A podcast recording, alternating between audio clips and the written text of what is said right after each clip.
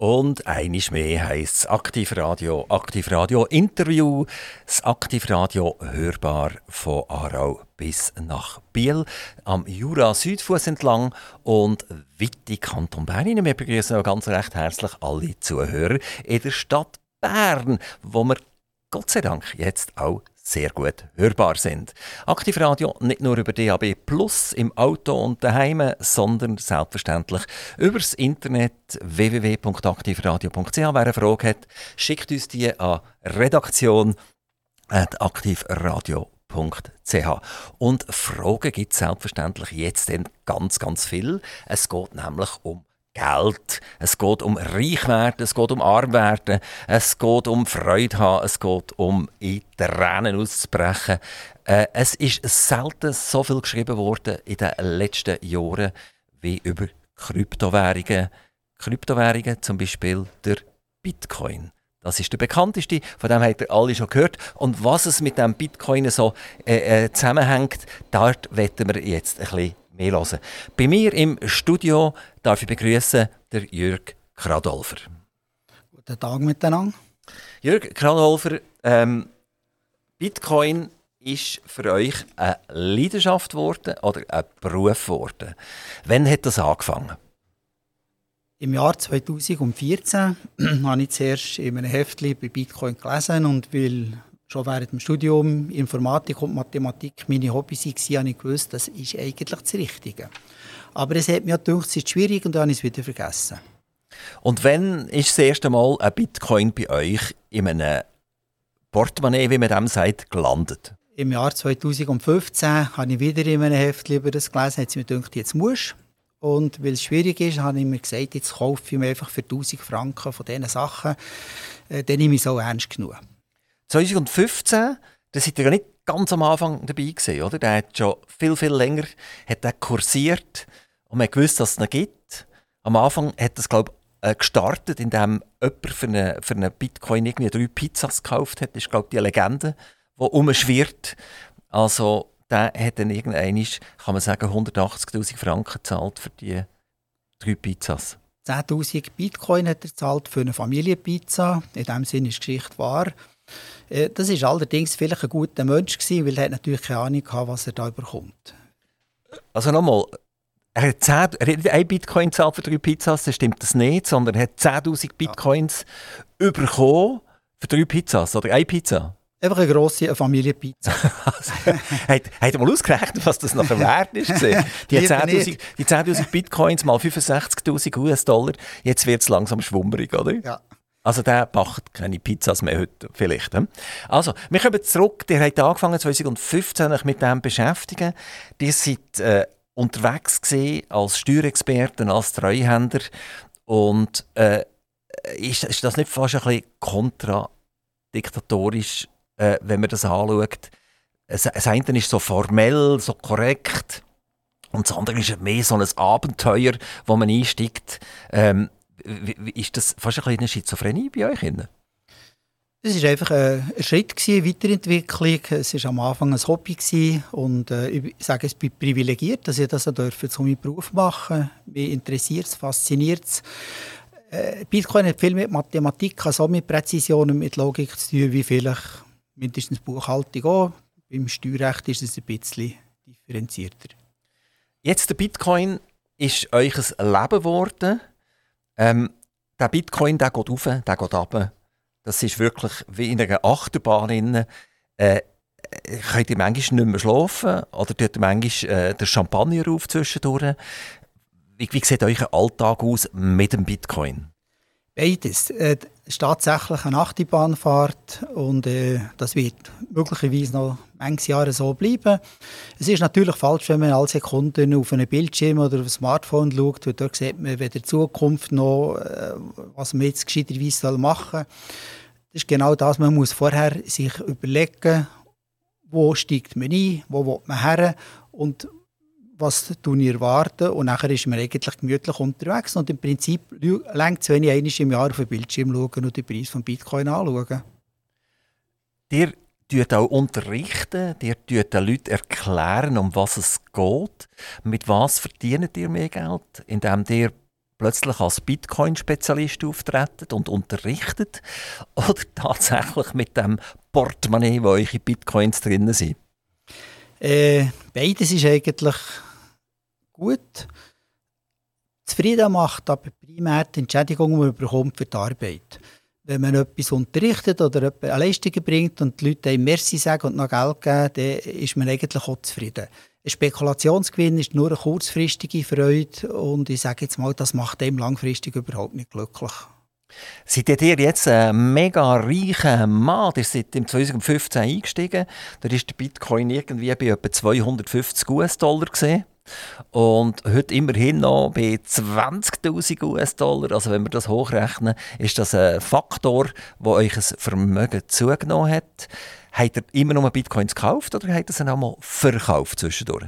Leider habe ich zwischendurch noch ein bisschen verkauft, dann nachher wieder nachgekauft, aber es hat sich nicht bewährt. Also das sogenannte aktive Traden, das ist äh, ein Fantasiegebilde, das ist etwas, das man nicht kann erfolgreich machen kann langfristig. So, jetzt kommen wir darauf zurück, was ist eigentlich ein Bitcoin?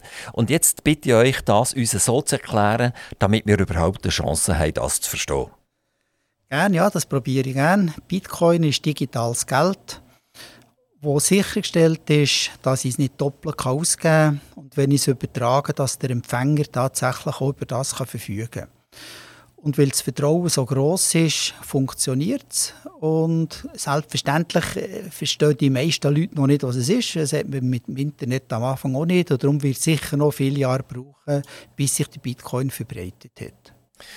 Der Bitcoin wiederum ist eine mathematische Formel, die dahinter steht. Und da gibt es äh, Leute, die Bitcoins schürfen. Also unter Schürfen, das ist ein wunderbar. Da hat man gesagt, man geht Gold schürfen, man geht Diamanten schürfen. Und äh, genauso wie Gold an und für sich in sich nur einen kleinen Wert hat, das wird vielleicht industriell gebraucht, damit der Strom ein bisschen besser kann leiten kann, äh, etwas schützen vielleicht, aber man, es gibt einen breiten Konsens, Gold ist etwas wert und das ist unabhängig von einem Staat. Das bedeutet, wenn es richtig tätscht und so weiter, kann ich mit meinen Goldbläckchen vielleicht beim Bauer immer noch Milch holen und go, go, go Fleisch holen. Äh, das Gleiche ist mit den Diamanten. Diamanten gibt halt auch einen breiten Konsens, dass, äh, dass das etwas Wertvolles ist, weil es endlich ist. Und der Bitcoin genau gleich, der ist auch endlich. Es gibt 21 Millionen Bitcoins, wenn fertig geschürft ist und dann ist Schluss. Dann kann man aufhören mit Schürfen.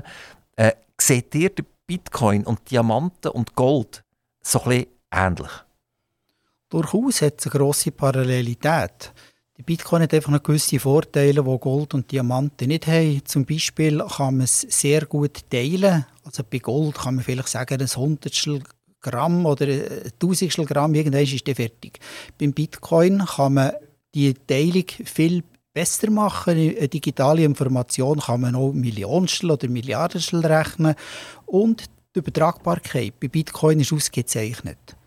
Man kann das weltweit innerhalb von einer Millisekunde übertragen. Bei Gold ist das nicht möglich. Genau, und es ist digital, oder? Man kann natürlich auch ein Zertifikat machen auf Gold, man kann Zertifikat machen auf Diamanten und das ist genauso handelbar äh, wie der Bitcoin. Man könnte sie sogar an einen Token anhängen, die, die Handelsplattformen. Äh, äh, dann ist es ja sehr, sehr ähnlich, oder? Das stimmt, aber der hat in dem Fall, wie ihr jetzt schildert, braucht noch das Vertrauen in die Institution, die das aufbewahrt und sicherstellt. Die verspricht ja, wir haben tatsächlich ein Kilogramm Gold aufgeteilt auf tausend, äh, tausendstel Goldtoken. Aber ob das stimmt, ob die plötzlich verloren gehen, ob die in der Lage sind, euch das rauszugeben, wenn ihr es braucht, äh, da seid ihr nicht sicher. Irgendwann ist der Bitcoin erfunden worden. Das war vermutlich ein Mathematiker, der sich etwas überlegt hat und das Ding mal in die Welt gesetzt hat. Der Satoshi Nakamoto. Über, über einen Japaner oder einen Chines oder, oder einen Amerikaner oder was auch immer war, das weiss, glaube immer noch niemand. Ist das richtig? Oder ist man dem mal auf die Spur gekommen?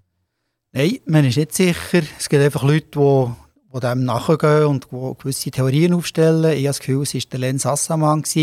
Aber das war äh, jemand, der ein weltbester Kryptograf geworden wäre, hat leider Selbstmord gemacht. Aber am Schluss ist nicht die Person, die interessant ist. Zurückgeblieben ist auf jeden Fall die Bitcoin und ob jetzt die Person oder die Personengruppe noch würde existieren oder nicht, das spielt keine Rolle für die Bitcoin. Was mich jetzt auch wundernimmt, ist, wie funktioniert das im Alltag? Also ich habe jetzt einen Bitcoin, ich tue den transferieren, vielleicht nicht einmal einen ganzen, weil ein ganzen ist immer noch 20'000 US-Dollar, ist immer noch viel Geld, äh, wenn man das in US-Dollar oder Schweizer Franken anschaut. Jetzt wollte ich halt einen Bruchteil transferieren. Könnt ihr uns diesen Weg mal erklären, was genau passiert? Von meinem Portemonnaie mit meinen Bitcoins drinnen äh, zum Bitcoin-Portemonnaie vom Coiffeur zum Beispiel. Genau. Also das fühlt sich an wie vielleicht der Wind. Ähm, man tut einfach sagen, wem man wie viel geben drückt auf den Knopf und nachher ist es erledigt.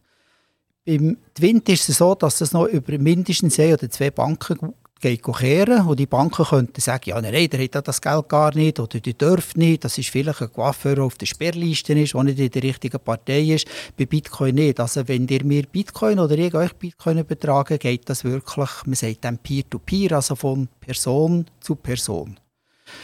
Es geht technisch gesehen zuerst in einen Memory Pool und dort sich nachher die Miner bedienen und die Transaktion in eine Blockchain hineinschreiben und dann ist es fälschungssicher und publiziert. Jetzt hat er viel, viel Fachausdrücke gebraucht. Jetzt müssen wir zurückspulen. Jetzt fängt bitte beim letzten Satz nochmal an. Die hat Miners gebraucht, die hat Blockchain gebraucht, die, die hat, weiß nicht was gebraucht. Bitte auf Deutsch so, dass wir das verstehen. Ja. Die Bitcoin-Transaktion wird im Internet verteilt. Und da gibt es Zehntausende von Rechnern, die die Informationen entgegennehmen und die sich das so äh, verteilen, sodass jeder die gleiche Information hat.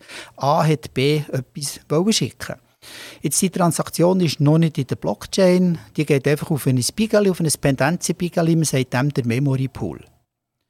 Miner, wenn sie den letzten Block abgeschlossen haben, holen in diesem Memory Pool die, unsere Transaktionen und andere führen und schreiben nachher einen neuen Block schreiben mit diesen Transaktionen. Das heisst also, der Miner ist nicht nur der Miner, wie man ihn versteht bei Gold, dass ich Stollen runtergehe, Gold rausholen und dann es verkaufen, dann habe ich nichts mehr mit dem Ding zu tun, sondern die Miner haben auch im Alltag bei den Transaktionen immer noch eine Funktion. Genau. Das ist eine praktische, wichtige Funktion, die die Blockchain schreiben. Und sie werden belohnt. Einerseits kommen sie neue Bitcoin über noch den nächsten 120 Jahren, nachher ist der fertig. Sie kommen aber auch unsere Transaktionskosten über. Und von dem her werden sie in 120 Jahren noch weiterfahren. Wenn das Transaktionsvolumen zunimmt, wird das noch genug Geld hergeben, für jetzt zukünftig auch Motivation hochzuhalten, für Mining zu betreiben. Also noch eins, unter Mining verstehe ich oder vielleicht auch unsere Hörer eben Gewinnen von Bitcoin. Aber es geht nicht nur ums Gewinnen von Bitcoin, sondern es geht auch ums Transferieren von Bitcoin. Es geht nur ums Transferieren. Das Mining, also einfach die Entschädigung, ist eigentlich nur der Lohn, den man dem Miner verspricht und auch gibt, damit sie wirklich die Arbeit leisten. Aber die Arbeit, der Sinn von der Arbeit ist nicht äh, reich zu werden, sondern die, Block, die Blockchain zu schreiben. Aber der Bitcoin muss ja auch generiert werden, oder? Das ist ja eine Mathematik. Und jetzt werden die, die Formeln werden verarbeitet in einem Computer oder in Hunderttausenden von Computern und zuletzt geht ein neuer Bitcoin hinten raus. Also es sind ja nicht alle 21 Millionen Bitcoins schon gemeint, sondern, mhm. sondern die müssen noch produziert werden. Ja, das wird ein bisschen falsch verstanden. Die Produktion von einem Bitcoin ist nicht nötig. Der Bitcoin ist schon da und das Protokoll sagt ganz genau, wenn, wie viele neue Bitcoin entstehen.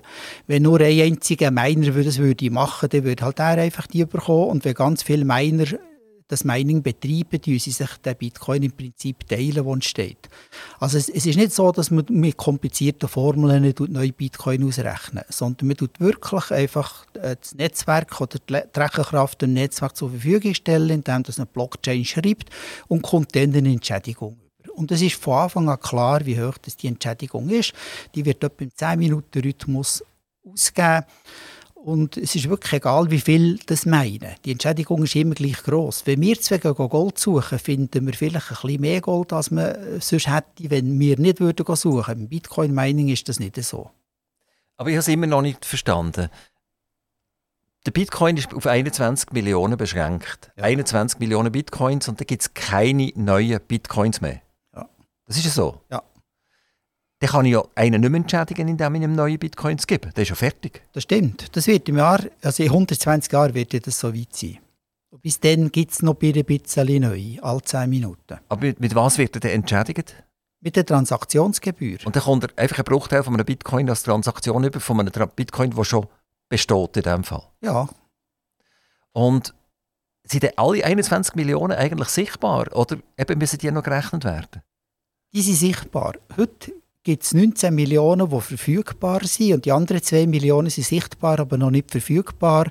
Das ist genau das, was man in Zukunft noch den Miner gibt. Also, der Miner ist derjenige, der Transaktionen am Leben erhaltet und das sind auch die, die auf dem Bigeli das anschauen und sagen, das ist eine korrekte Transaktion oder die ist nicht korrekt. Genau so ist es, ja. Also ich selber, mein Kompi, wenn ich eine Bitcoin-Transaktion starte, der kann keine Verifikation machen, ob das stimmt oder ob das nicht stimmt. Wenn ihr einen Bitcoin bekommt, dann kann der Computer prüfen, ob der Bitcoin tatsächlich im Eigentum des Sender ist. Und der Sender tut den Transfer wie signieren und euer Computer kann das, das braucht keine grosse Rechenkraft, überprüfen, ob das eine echte Signatur ist und ob das ein echter Transfer ist oder nicht. Und das lenkt für euch. Aber der Transfer muss zwangsläufig über ein Spiegel von einem Miner funktionieren? Unbedingt, weil bevor es nicht der Miner in die Blockchain geschrieben hat, könnt ihr es niemand anderem geben, seid nicht glaubwürdige Eigentümer. Und wenn so ein Miner jetzt in einer Transaktion ist und er hört auf, man stellt ihm den Strom ab. Ja. Was passiert? Nichts. Es sind wahrscheinlich Millionen von Miner am Arbeiten.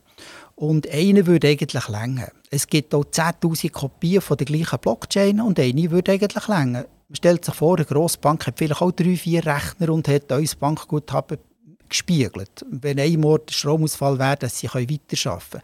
Beim Bitcoin gibt es einfach nicht drei, vier Kopien, sondern vielleicht 10, 20'000 Kopien. Das macht das Netzwerk eigentlich sicherer. Aber wenn einer aussteigt, dann spürt das überhaupt niemand.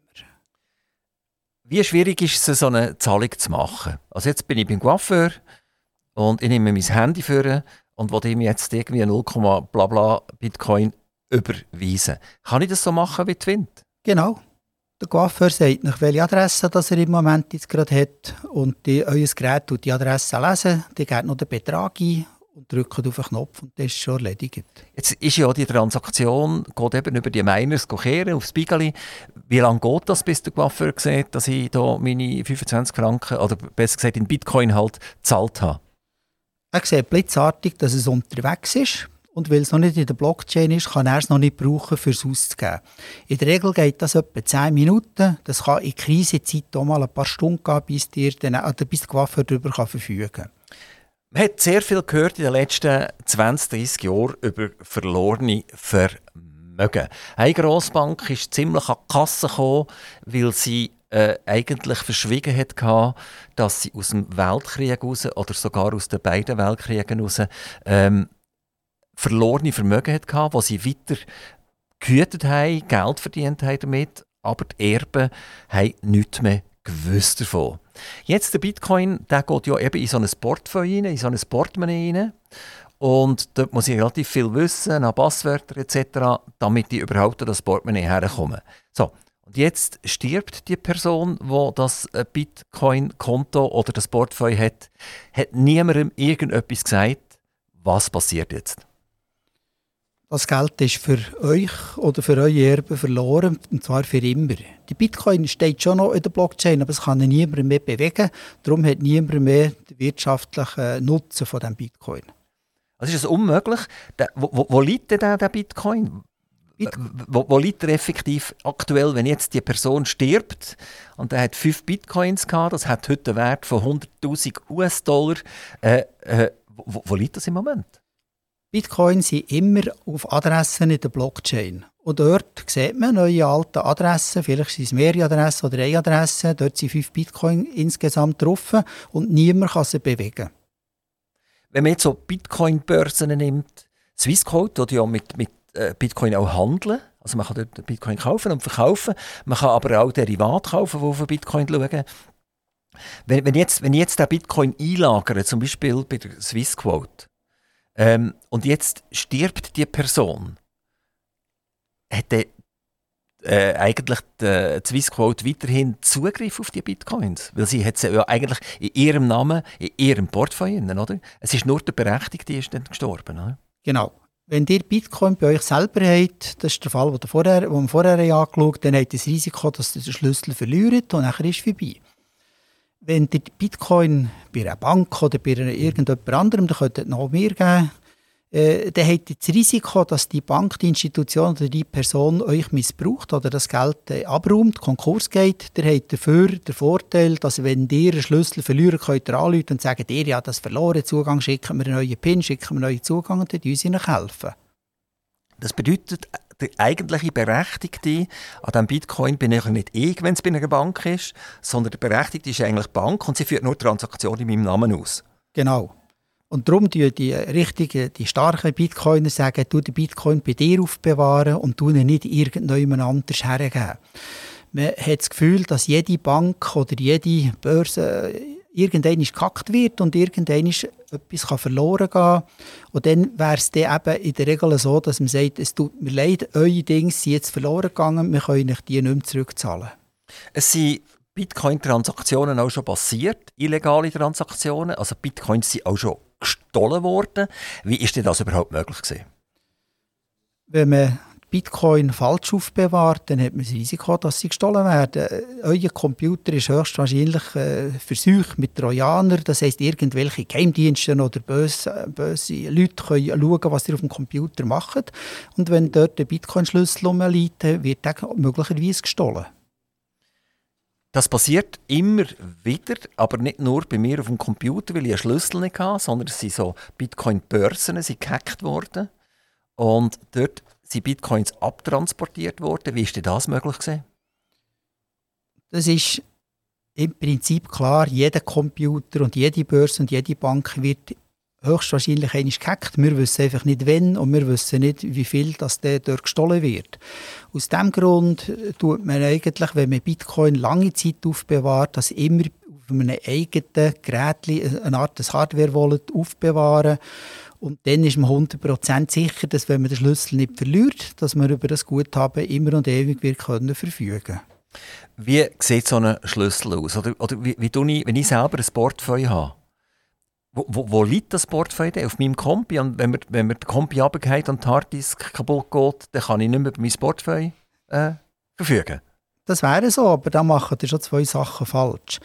Ein Bitcoin-Guthaben ist auf einer Adresse. Und über diese Adresse kann man verfügen, wenn man den Schlüssel hat. Jetzt geht es also darum, dass ihr den Schlüssel sorgsam aufbewahrt. Ihr dürft ihn auf gar keinen Fall nie auf einen Computer tun.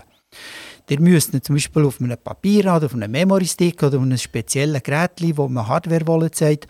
Und die Geräte die den Schlüssel nie preisgeben. Die brauchen das Geheimnis nicht äh, zu verteilen, für das können weiterzugeben, das Guthaben, sondern man braucht das Geheimnis nur für eine Signatur zu erstellen, die einmalig ist. Und wer die Signatur kann herstellen kann, kann über das Guthaben verfügen. Was ich noch nicht ganz begreife, irgendjemand steht ja, in meinem Portemonnaie sind 25 Bitcoins drin zum Beispiel. Das steht ja irgendjemand. Also ich kann das schauen, wie viele Bitcoins habe ich eigentlich noch. Also muss ja irgendjemand, die Zahl von diesen 25 Bitcoins, muss liegen. Genau. Wenn ihr das echte Portemonnaie auftut, habt ihr vielleicht 8 Franken 20 drin, das sind vielleicht 5, 6, 7 Münzen. Bei einem Bitcoin-Wallet ist das genau das Gleiche. Das sind ein paar Adressen, die Guthaben drauf sind und die Adressen gehören alle euch und euer Wallet tut das zusammenzählen und euch sagen, wie viel das Gesamtguthaben ist. Aber ist das Wallet gleich noch physikalisch mit einer Hardware verbunden oder so, solange ich meinen Schlüssel geheim behalten und den bei mir auf einem Papier habe und mit dem umeinander laufen, kann ich theoretisch an jeden Kompi auf der Welt und eine Transaktion ausführen? Genau so ist es, ja. Also mein Lokalcomputer hat keine Funktion mehr. Dort ist dort nicht drauf, irgendjemand 25 Bitcoins in deinem Wallet und wehe, wenn die Harddisk kaputt geht, dann ist Schluss. Das ist nicht so. Man könnte das machen, aber das wäre jetzt irgendwie die fahrlässigste Methode. Was viel sicherer ist, dass man kleinere Summen auf einem Smartphone aufbewahrt. Smartphones sind sicherer als normale Computer. Und grössere Beträge tut man eben überhaupt nie auf einem Gerät, das im Internet ist. Das Gerät geht auch nie ins Internet. Das kann sein Geheimnis nicht preisgeben. Also ich Sorry, ich muss gleich einmal nachfragen, ich habe es immer noch nicht ganz genau verstanden. Ist jetzt das Ding mit einer Hardware verbunden? Ja oder nein? Es ist nicht so verbunden, dass das Geheimnis ins Internet kann. Es ist nur so verbunden, dass eine Signatur oder ein Transferauftrag ins Internet gegeben werden kann. Was ist das Minimum, das ich muss haben muss, damit ich völlig unabhängig werde von irgendeiner Festplatte, von einer SSD, von, von meinem Laptop, von irgendetwas? Ich will völlig unabhängig werden. Ich will sicher sein, dass wenn ich einen Einbruch habe daheim und man klaut mir mein Laptop oder man klaut mir meine Harddisk oder was auch immer, dass ich meine Bitcoins immer noch habe. Also sicher und sehr sicher ist nicht ganz gleich. Die sind sicher mit einem Smartphone und die sind sehr sicher mit einem Hardware-Wallet. Wenn das Hardware-Wallet gestohlen wird, kann der Dieb im Prinzip gar nichts damit anfangen. Wenn er den PIN viermal falsch eingibt, dann tut sich das Gerät selber löschen. Und dann hat er zwar das Hardware-Wallet gestohlen, das kostet etwa 80 Franken, aber mehr nicht. Und wie komme ich dann wieder an meine Bitcoins her? Weil dir der Zettel, wo der, man sagt dem Design oder Mnemonic Phrase, das ist ein riesen langer, in der Regel 24 Wörter, die ihr aufgeschrieben habt und dann geht ihr die Wörter in einem neuen Hardware-Wallet, das muss nicht das gleiche Produkt sein, ein und dann macht es Ritschratsch und das Gerät zeigt euch wieder an, wie viel das euer Guthaben ist, wo ihr den Schlüssel in der Hand habt.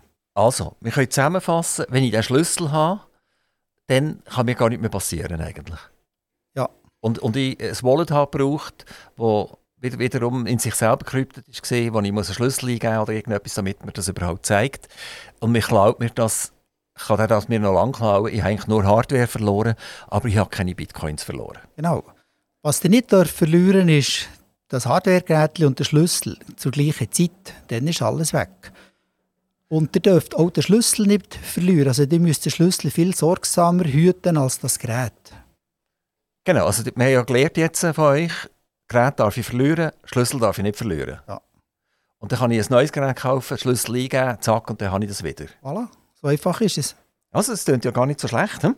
Ähm, jetzt, äh, die aktuelle Situation ist so, dass wir von 65'000 US-Dollar im Höch, ich glaube Ende letzten Jahr ist das gesehen, jetzt Mitte von dem Jahr auf 20.000 US-Dollar oben runtergekommen sind. Äh, ich habe Statistiken gesehen, die sagen, 70 bis 80 Prozent der Leute, die im Bitcoin sind, haben jetzt absolut verloren. Es sind nicht alles so Glückliche, die bei 250 US-Dollar eingestiegen sind und nachher zugeschaut haben, wie das Ding 65.000 Dollar wird und wieder abrauscht auf 20.000 Dollar. Ähm, wenn, wenn, wenn das stimmt, dass die 70 oder 80 Prozent im Verlust sind aktuell, dann ist ja denen wahrscheinlich die Lust am Bitcoin so richtig vergangen. Wie seht ihr die Zukunft äh, vom, vom Bitcoin im Sinn von der Menschen, von den Leuten? Wenn es ja niemand mehr braucht, oder, dann, dann passiert auch nichts mehr. Oder? Also es braucht Leute, die das Ding brauchen. Und wenn ich so viel verloren habe, also wenn ich jetzt eingestiegen bin bei 50 oder 60'000 und es ist noch 20'000, dann habe ich kalte Füße und lobe Finger von dem. Ja, das versteht man sehr gut. Nur die 19 äh, Millionen Bitcoin hat es schon vorletztes Jahr gegeben und, da war der Kurs noch viel, viel tiefer als die 20'000.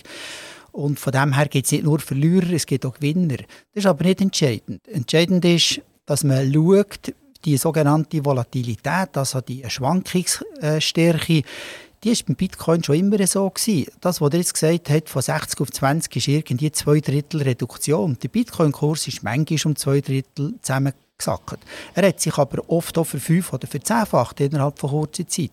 Man muss das aus Distanz anschauen. Jetzt die Leute, die Angst haben oder die Not haben, die haben zwei Sachen falsch gemacht. Sie haben viel zu viel gekauft. Das ist meistens Gier, die ihm leitet und verführt, zu viel zu kaufen. Und zweitens haben sie alles im gleichen Moment gekauft und leider gerade im dümmsten Moment. Also besondere Investoren sagen, du musst wenig investieren und du musst über eine lange Zeit gestaffelt kaufen. Und wer das gemacht hat, ist bis dato eigentlich immer sehr glücklich geworden mit dem Bitcoin. Also wenn ihr mir jetzt beraten und ich hätte ein Familieneinkommen von Frau und Mann und, und wer alles noch mithilft, von 120'000 Schweizer Franken. Ich brauche 80'000 Franken zum Leben und existieren und ich habe 40'000 Franken freies Vermögen, wo ich so kann schauen kann, was ich machen will, ich das vermehrt in die dritte Säule einzahlen oder was soll ich machen. Und jetzt, sage ich, jetzt komme ich zu euch und sage, ein bisschen Bitcoin möchte ich machen. Was würdet ihr mir raten? Jetzt bei diesem konkreten Beispiel würde ich sagen, kaufen doch die nächsten fünf Jahre für 200-300 Franken pro Monat Bitcoin. Wir müssen uns aber zuerst informieren, was Bitcoin ist und dann müssen wir vielleicht noch eine Stunde zusammen reden. Aber die Zeit haben wir leider nicht. Also, aber, aber die Zahl ist gefallen. Es ist interessant, dass Sie sagen, so fast wie eine, wie eine Reisekasse, die man füllt, wenn man sagt, wir die 200-300 Franken auf die Seite, damit wir irgendeine tolle Ferien machen können. So ein bisschen ähnlich würde ihr mit dem Bitcoin vorgehen. Genau, eine lange Zeit planen. Und ihr habt vorher gesagt, ein Bitcoin, 10 Bitcoin, das ist natürlich viel zu viel. Wir wissen, dass es 19 Millionen Bitcoin gibt auf der ganzen Welt. Also kann ja nicht jeder Schweizer ein Bitcoin haben. Sonst haben wir irgendwie schon die, äh, bald die Hälfte der Bitcoin in der Schweiz. Es längt, wenn ihr 0,01 Bitcoin kauft in den nächsten zwei Jahren oder werdet in den nächsten zehn Jahren wahrscheinlich Freude haben an dieser Summe. Gehen wir ein bisschen über zu der Energie der ganz grosse Fehler, das kann man überall lesen und auch in der seriösesten Literatur. Wir haben zum Beispiel die Zürich Zeitung und die Zürich Zeitung hat, hat einen Artikel äh, publiziert, wo es drinnen folgendes heisst. Durch die vielen E-Mobile, die gekauft worden sind, ist der CO2-Ausstoß mal vom Verkehr um einen gewissen Anteil reduziert worden. Ähm, Jetzt haben wir den Bitcoin dagegen und durch das Mining von der Bitcoin und Transaktionen von der Bitcoin ist mehr CO2 produziert worden, jetzt im 2021 und 2022, als man eingespart hat über das Verändern von den Verbrennungsmotoren zu den Elektromotoren. Und da liegt doch ein riesen, riesen Problem. Also wir reden von Umweltveränderungen, wir reden von Klimaproblematik und jetzt haben wir so einen energiehungrigen äh, Bitcoin und im gleichen Artikel sieht man, dass etwa 80% Jeans von den Bitcoins mit Strom aus Kohlekraftwerken produziert werden. Also da wird es mir ja gerade weich in den Knien. Also ich möchte mich da nicht einladen auf, das, äh, auf die Diskussion, wo genau kommt der Strom her und welcher Strom wird gebraucht. Aber ich kann noch etwas sagen. Die Freiheit und die Sicherheit, dass die Menschen auf der Welt über ihr Vermögen können verfügen können, und zwar ohne, dass man irgendwie Bewilligungen braucht, ohne dass ein korrupter Offizier oder ein Staat einem kann zwingen kann, das ist außerordentlich viel wert. Und die Sicherheit und die Freiheit kann man nicht gratis haben. Und jetzt beim Bitcoin braucht es Energie. Und die Energie ist außerordentlich gut investiert. Ähm, wenn ihr jetzt sagt, ja, mit Mobilität kann man sagen, ja, und dann mit Fleischkonsum und mit Drogenmissbrauch, dort geht auch Energie und Kraft verloren. Und wäre vielleicht gescheiter, dass man würde in Bitcoin investieren. Wenn die Leute auf der Welt mit einem guten Gewissen sparen, später investieren und etwas produzieren, führt das zu einer Wohlstandssteigerung bei. Wenn ich über mein Vermögen kann, auch in 100 Jahren noch verfügen und mir niemand das kann verbieten kann, äh, trägt das wahrscheinlich mehr zum Glück bei, als wenn ich noch weiter mit dem Auto fahren kann. Meine gleiche Antworten sind sehr, sehr, sehr allgemeiner Natur gesetzt, oder? Aber es ist doch ein absoluter, totaler Schwachsinn, dass eine mathematische Formel geht, geht so viel Strom verbrauchen wie die grösste Stadt dieser Welt. Das ist doch einfach ein absoluter Unsinn, wenn wir wissen, dass wir in eine Stromlücke rein, werden laufen, indem die Elektromobilität kommt, indem alternative Energiesysteme in die Häuser reingehen, die halt dann auch wieder Strom verbrauchen, weil sie nicht mehr fossil sein Also es ist doch einfach ein mega totaler Stumpfsinn, das jetzt so zu machen. Es gibt vermutlich andere Möglichkeiten, um die Sicherheit zu gewährleisten, ohne dass ich ganze äh, Kubikmillionen von, äh, von, von Kohle verbrennen, damit ich genug Strom habe, für den Bitcoin zu transferieren. Also Bitcoin-Mining wird zusehends mit ökologischer Energie betrieben. Darf ich schnell unterbrechen? Also, Statistik von heute, auch Zürich Zeitung, China, USA, Kasachstan, Russland, Malaysia und so weiter und so fort. Und dort 80% Kohle und nicht nicht einmal Gas oder irgendetwas, sondern Kohle. Und das ist einfach schlichtweg nicht wahr, wenn man sagt, das ist äh, naturnähe Energie und dann bringt man wieder äh, irgendwie den, den Geysir oder so, wo, warm, wo schöne warme Quellen hat. Äh, es ist einfach schlichtweg nicht wahr, sondern wir verbrennen brutal viel CO2, damit wir den, den Bitcoin können am Leben erhalten Ihr habt recht, es ist sehr bedauerlich, dass Menschen so viel Strom herstellen mit Kohle. Und zur Lasten von der nachhaltigen Umwelt. Das ist aber nicht das Problem von Bitcoin. Die Kohlekraftwerke gibt es schon lange. Ja, aber der Bitcoin verbr verbraucht Strom, wie blöd. Ja, es gibt. Das ist eine außerordentlich gute Anwendung, wenn man Strom braucht, für Bitcoin-Mining zu betreiben. Strom wird anderweitig vergütet für Sachen, die eigentlich sinnlos oder falsch sind. Also das ist auch, auch die Antwort kann ich so nicht stehen, oder? Absolut nicht. Ähm, die, die, die, erzählen ja auch nachher, wenn die referieren oder so, ja, also die Deutschen produzieren ja Windstrom wie blöd und haben zu viel Strom am Mittag, oder? Und dann ist am, am 14. Juli irgendwie ist noch die Sonne hoch und äh, die, die Dächer in Deutschland auch produzieren, haben sie zu viel Strom, dann müssen sie gratis in die Schweiz transportieren, damit die Schweizer äh, die Stauseen auftun. Also das ist ja alles irrelevant. Das ist eine Frage von der Zeit. Wenn wir zu wenig Strom haben, dann müssen wir halt auch zwischenbuffern irgendwann. Aber es ist immer noch kein Argument, dermaßen viel CO2 zu produzieren. Es ist einfach sinnlos, oder? Das ist auf, jeden Fall nicht das Ziel von Bitcoin, Strom, wo man umweltschädlich herstellt, zu verbrennen. Sondern die Bitcoin tut Menschen dazu bringen, dass sie über ihr Geld können verfügen können, ohne dass es irgendjemand kann verbieten oder zensurieren kann. Und das ist außerordentlich viel wert.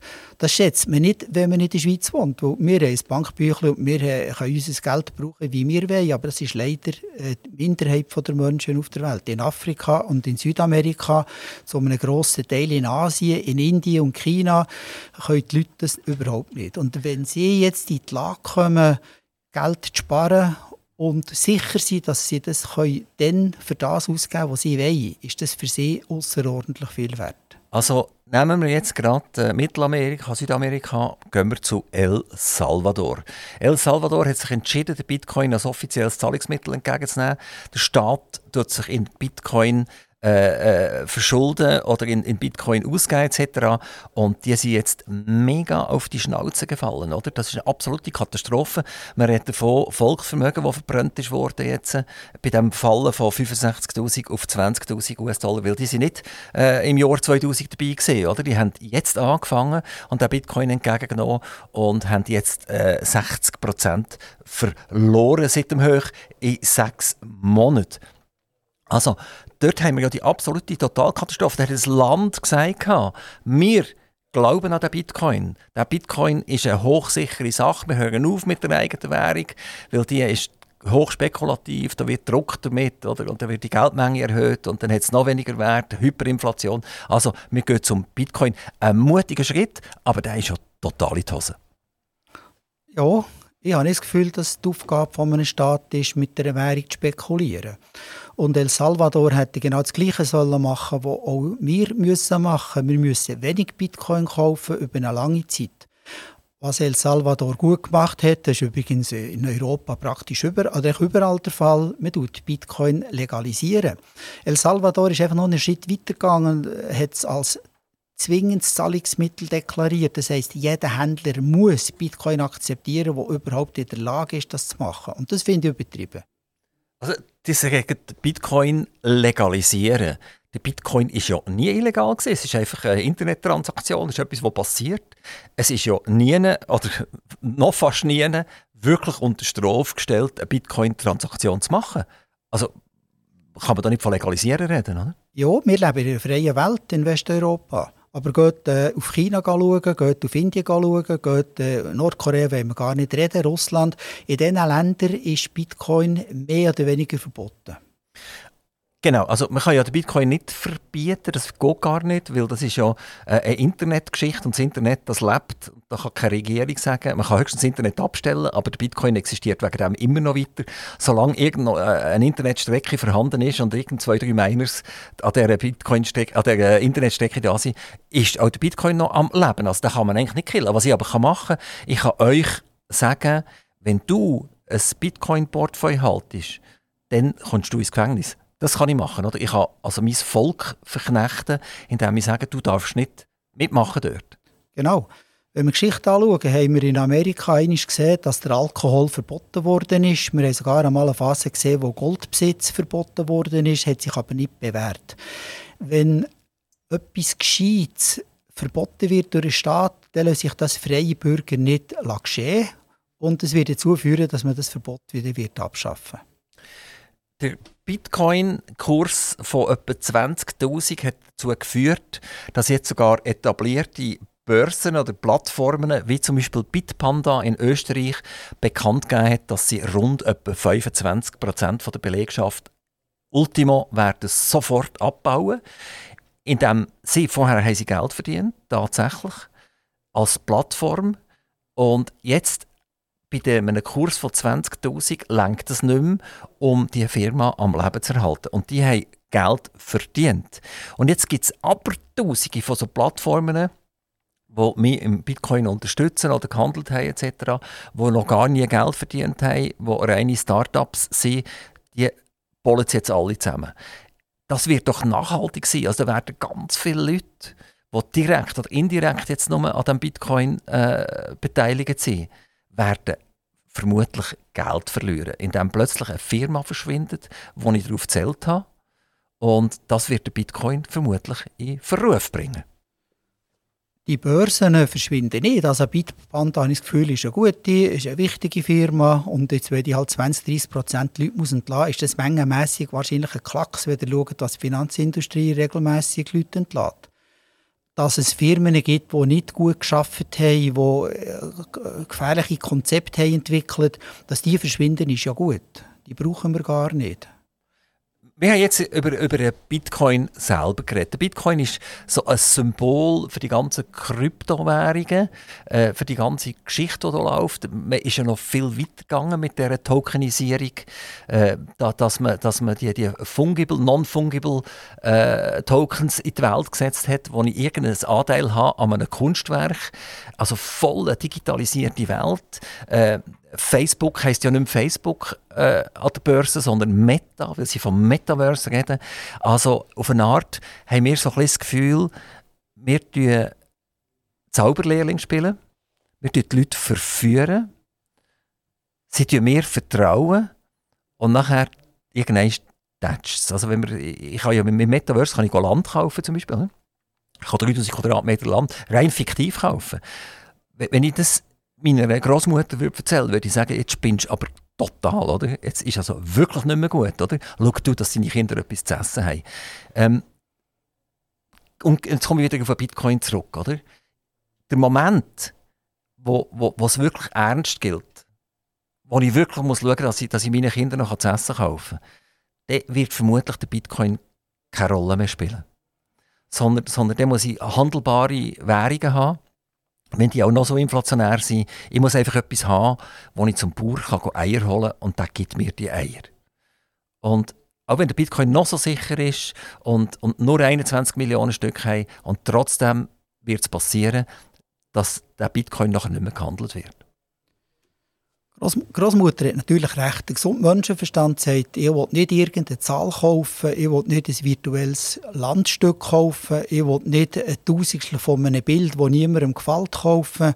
Das hat doch alles keinen Wert. Und das wird in Zukunft hoffentlich verschwinden, weil es unnütz ist und substanziell überhaupt nichts darstellt.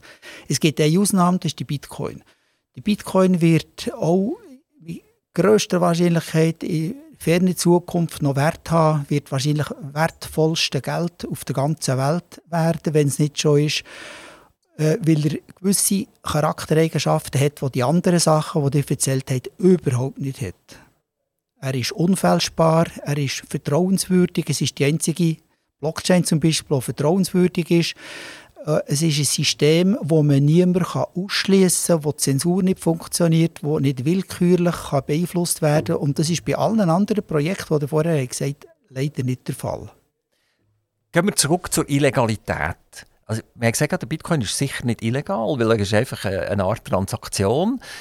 Es gibt aber natürlich Players im Markt, eine Steuerbehörde zum Beispiel, die vielleicht nicht so Freude hat an einer Bitcoin-Transaktion, vor allem wenn sie es nicht weiß, dass der Bitcoin haltet. Und sie findet es eigentlich auch nicht raus, wenn er es nicht sagt oder, oder wenn, wenn ich nicht verteufelt werde.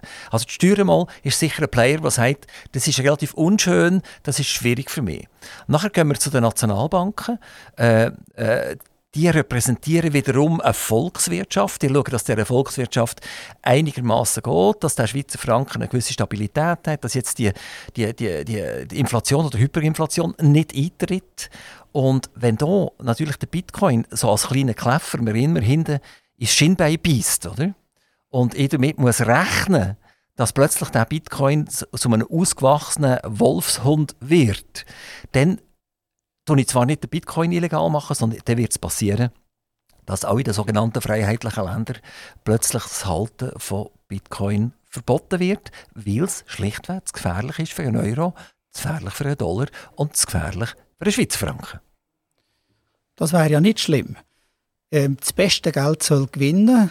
Die Leute sollen das Geld brauchen, das ihnen am meisten dient und wo sie das grösste Vertrauen haben langfristig. Dass Steuerverwaltung nicht wahnsinnig Freude hat, das weiß ich nicht. Aber beim Bargeld und beim Gold ist es ja so, dass es Leute gibt, die nicht steuerehrlich sind und die ihr Vermögen oder gar ihr Einkommen nicht deklarieren. Ich tue aber immer dringendst davon abraten. Das führt überhaupt nicht zum Ziel langfristig, im Gegenteil. Nationalbanken sollen schauen, dass ihr Geld wertvoller ist und vertrauenswürdig bleibt. Und dann müssen sie auch nicht Angst haben. Und wenn die Leute das Gefühl haben, der Bitcoin ist doch viel besser als der Schweizer Franken, dann gibt es eine gewisse Verlagerung. Und dann ist das nicht der Fehler vom Bitcoin, sondern der Fehler von der Nationalbank. Nein, das sage ich ja gar nicht. Aber es kann sein, dass die eidgenössischen Räte das Halten von Kryptowährungen unter Strophe stellen.